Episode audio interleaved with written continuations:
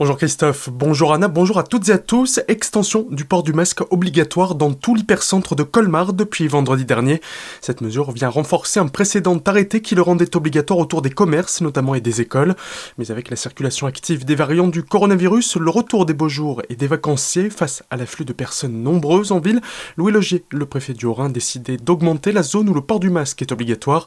Dans les faits, les précédentes législations obligeaient déjà de le porter dans bon nombre de rues de l'hypercentre, mais cette nouvelle zone mieux délimitée permettra aux gens de ne pas avoir à se demander s'ils doivent l'avoir ou non. Toute personne de plus de 11 ans devra donc le porter entre la rue du Nord, la rue de l'Est, le boulevard Saint-Pierre et l'avenue du Champ de Mars. Ce week-end, les policiers ont donc patrouillé dans le centre colmarien pour s'assurer du respect de cette nouvelle règle en privilégiant la prévention pour débuter, notamment aux alentours des commerces et bars ou restaurants qui font de la vente à emporter rassemblent parfois un peu trop de personnes. Après quelques verres, certains oublient les gestes barrières, posent le basque, et ce, malgré la vigilance des professionnels qui veillent au grain, car si un problème devait survenir, c'est le restaurateur qui reste responsable de ses clients, même sur la voie publique. Pour eux, tout doit bien se passer s'ils veulent pouvoir rester ouverts et continuer à faire de la vente à emporter. Au programme, ce vendredi matin, les sauces, vinaigrettes, mayonnaise hollandaise et béarnaise. Depuis quelques semaines, une quinzaine de personnes ont entamé une formation de découverte des métiers de l'hôtellerie-restauration au CFA de Colmar. Ils y passeront huit semaines avant de partir en stage pour six semaines. Ils sont entre autres formés par le chef Patrick Fulgrave qui officiait il y a encore quelques années au Fer Rouge à Colmar. Le CFA est géré par l'UMI du Haut-Rhin, l'Union des métiers des industries de l'hôtellerie.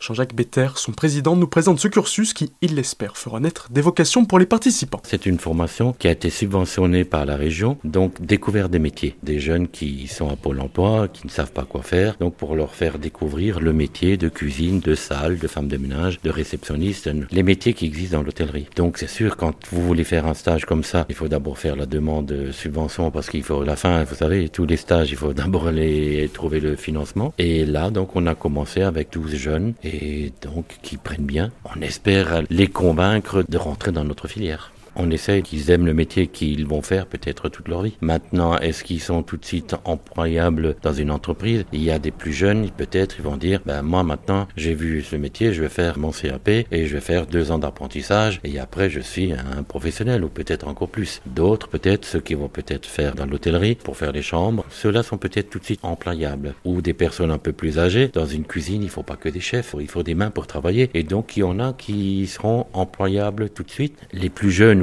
les plus âgés, ceux qui veulent poursuivre, ah ben, il vaut mieux poursuivre un métier avec un CAP, avec le métier être un vrai professionnel. Suite à la conjoncture actuelle, le CFA colmarien accueille moins de personnes en formation que d'habitude, mais lorsque la crise sera passée, Jean-Jacques Better est convaincu qu'il faudra toujours autant de personnes dans ce secteur. Je pense que la crise, ça sera une période, ça se terminera un jour. Il faudra toujours autant de personnel dans notre profession parce que nous, je veux dire, comme vous faites du télétravail maintenant, bah, dans notre métier, du télétravail, ça va pas. Vous pouvez pas recevoir, servir et cuisiner pour votre client en télétravail. On est un métier de service, donc service c'est du travail, donc il faut des employés. Donc euh, je pense qu'on aura toujours un grand nombre de salariés et il faudra juste les convaincre petit à petit de rentrer dans cette filière. Et c'est une filière, moi j'ai commencé mon apprentissage à 14 ans, toute ma vie j'ai rien fait d'autre. Et si cette formation est une réussite, le président de l'UMI aimerait qu'elle soit reconduite. C'est en tout cas ce qu'il demandait à Claudine Ganter et Bernard Gerbet, élus orinois de la majorité régionale en visite ce vendredi matin pour rencontrer les bénéficiaires de ce programme.